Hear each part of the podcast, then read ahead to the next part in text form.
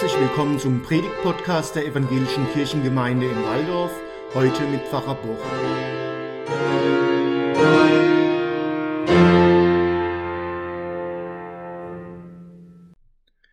Ich lese den Predigttext aus Epheser 2, die Verse 4 bis 10.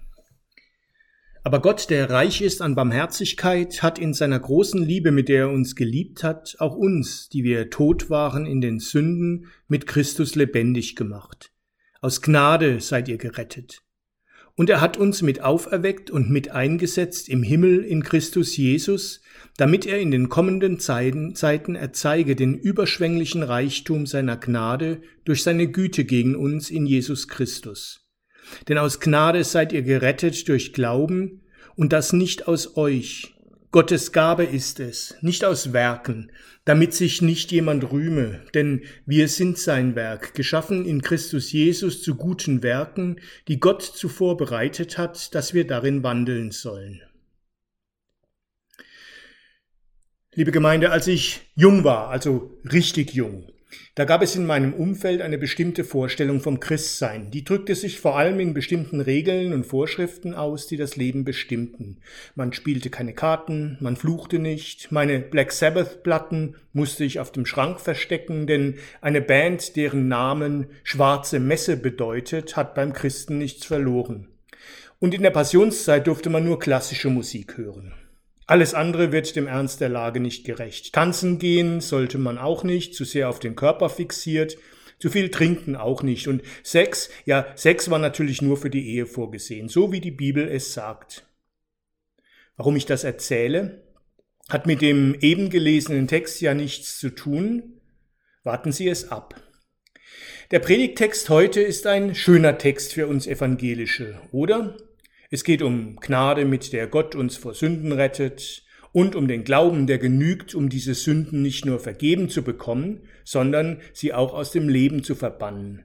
Ein Klassiker, wenn man darüber predigen will, was die evangelische Rechtfertigungsbotschaft aussagt. Gott vergibt uns unsere Sünden einfach nur aus Gnade. Alles, was wir tun müssen, ist Glauben.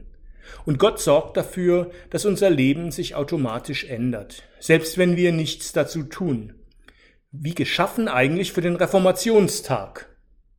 Schön. Ich könnte jetzt eigentlich aufhören und wahrscheinlich wären dann alle zufrieden, zumindest inhaltlich, von der Zeit her vielleicht nicht. Wären da nicht bei diesem Text zwei Probleme? Das erste Problem bezieht sich auf den Inhalt des Textes. Gerade in der heutigen Zeit ist die Bedeutung der Rechtfertigungslehre für die Menschen umstritten. Konnte Luther damals noch mit der Befreiung von der Angst vor dem Fegefeuer oder der Hölle argumentieren? Oder mit der Überflüssigkeit des Ablasses, mit dem man sich wortwörtlich von Sünden freikaufen konnte? So geht das heute nicht mehr. Eine Reformation der Kirche könnte sich heute nicht darauf berufen, dass Gott allein aus Gnaden Sünde vergibt. Heute gibt es kein Bewusstsein mehr für Sünden, weil der Begriff sich von seiner ursprünglichen Bedeutung in der Bibel weit entfernt hat. Den echten Sündenbegriff der Bibel kann man nämlich nicht auf Einzelverfehlungen beziehen, so wie die christlichen Gemeinden es seit der Zeit des Paulus tun sondern Sünde meint immer etwas Grundlegendes, nämlich, dass der Mensch dazu neigt, aus welchen Gründen auch immer, dem Leben zu schaden. Ein Beispiel. Ein Verkehrssünder ist für uns jemand, der schneller fährt, als die Polizei erlaubt. Also etwa, er fährt mit 50 durch eine Spielstraße. Für uns ist die Sünde, dass er die Geschwindigkeitsbegrenzung überschritten hat. Dafür bekommt er auch eine Strafe.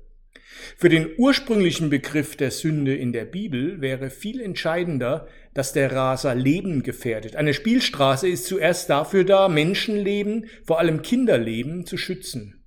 Die Sünde besteht grundsätzlich darin, dass wir Menschen das, was Gott unbedingt geschützt haben will, in Gefahr bringen, nämlich Leben jeglicher Art.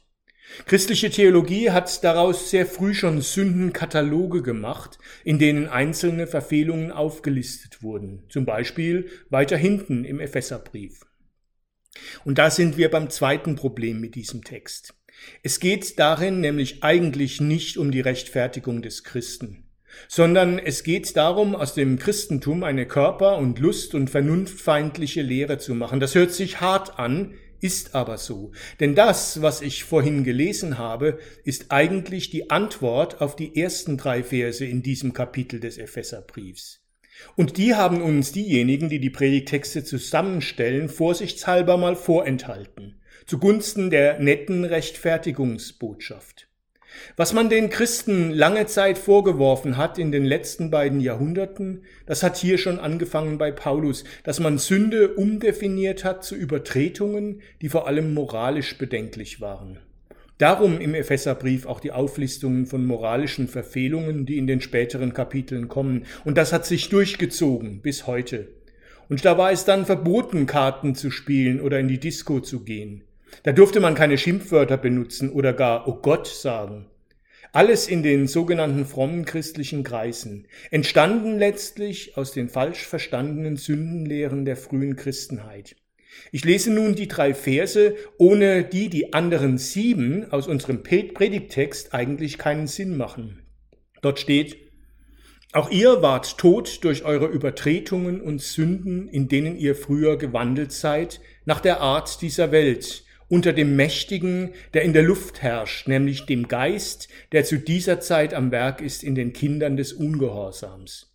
Unter ihnen haben auch wir alle einst unser Leben geführt in den Begierden des Fleisches und taten den Willen des Fleisches und der Vernunft und waren Kinder des Zorns von Natur wie die, auch die anderen.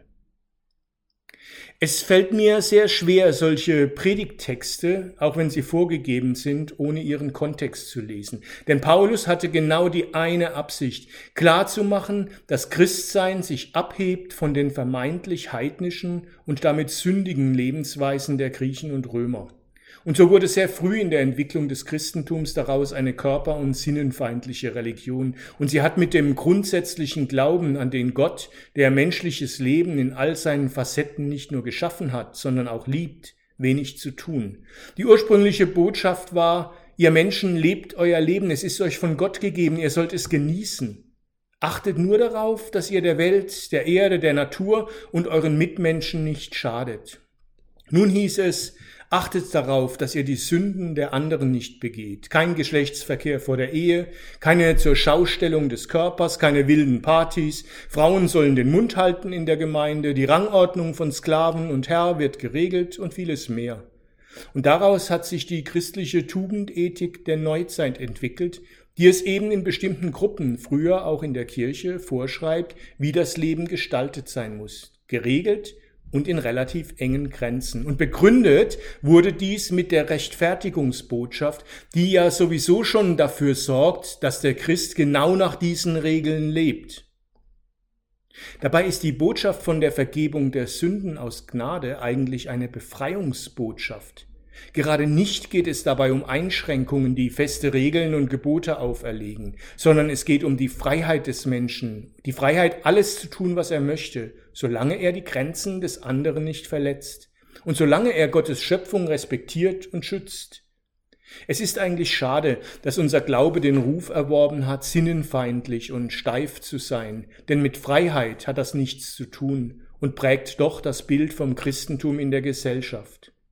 Ich wünsche mir, dass wir das durchaus benennen und trennen können, was vielleicht zu Paulus Zeiten wichtig war, nämlich sich von römischer und griechischer Lebensweise abzusetzen. Letztlich wird dies auch eines der Erfolgsrezepte des Christentums gewesen sein. Aber heute wäre es doch viel besser, wenn wir Christen aus unserer Freiheit leben, wenn wir alles genießen, weil Gott es uns schenkt, aber immer sehen, dass Genuss auch immer Verantwortung mit sich bringt und dass Freiheit auch immer darauf achten muss, Grenzen nicht zu verletzen und vor allem dem Leben nicht nur nicht zu schaden, sondern sich überall und immer dafür einzusetzen, Leben zu schützen und zu gestalten und möglich zu machen. Da ist es nicht sinnvoll, die schwierigen Texte in der Bibel zu verleugnen oder zu verschweigen, sondern da muss man sie benennen und erklären.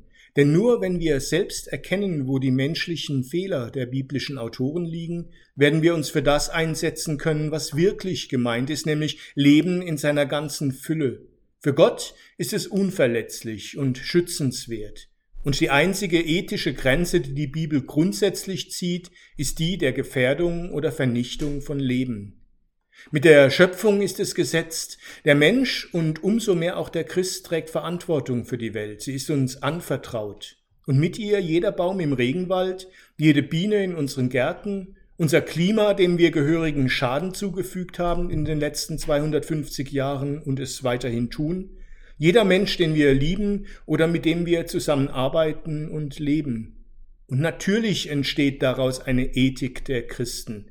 Das ist aber keine Privatethik für den Kirchenraum, sondern sie muss öffentlich werden. Dorothee Söller hat einmal gesagt, jeder theologische Satz muss gleichzeitig auch ein politischer sein, sonst wäre er Heuchelei. Und darum muss das Christentum politisch sein. In Wahlentscheidungen und im Einmischen in der Gesellschaft, im lauten Aufschreien, wenn etwas schiefläuft in unserer Gesellschaft und auch im handfesten Eingreifen, wo es in unseren Möglichkeiten liegt. Bemessen lässt sich dieses Engagement aber nur daran, ob die grundsätzliche Frage gestellt wird. Gefährde oder vernichte ich mit meiner Entscheidung Leben? Oder bringe ich durch mein Verhalten das Leben, unsere Gesellschaft, meine Familie und unsere Welt voran? Und wenn das bejaht werden kann, dann gilt der Satz aus unserem Predigttext, denn aus Gnade seid ihr gerettet durch Glauben. Und das nicht aus euch, Gottes Gabe ist es, nicht aus Werken, damit sich nicht jemand rühme, denn wir sind sein Werk, geschaffen in Christus Jesus zu guten Werken, die Gott zuvor bereitet hat, dass wir darin wandeln sollen. Amen.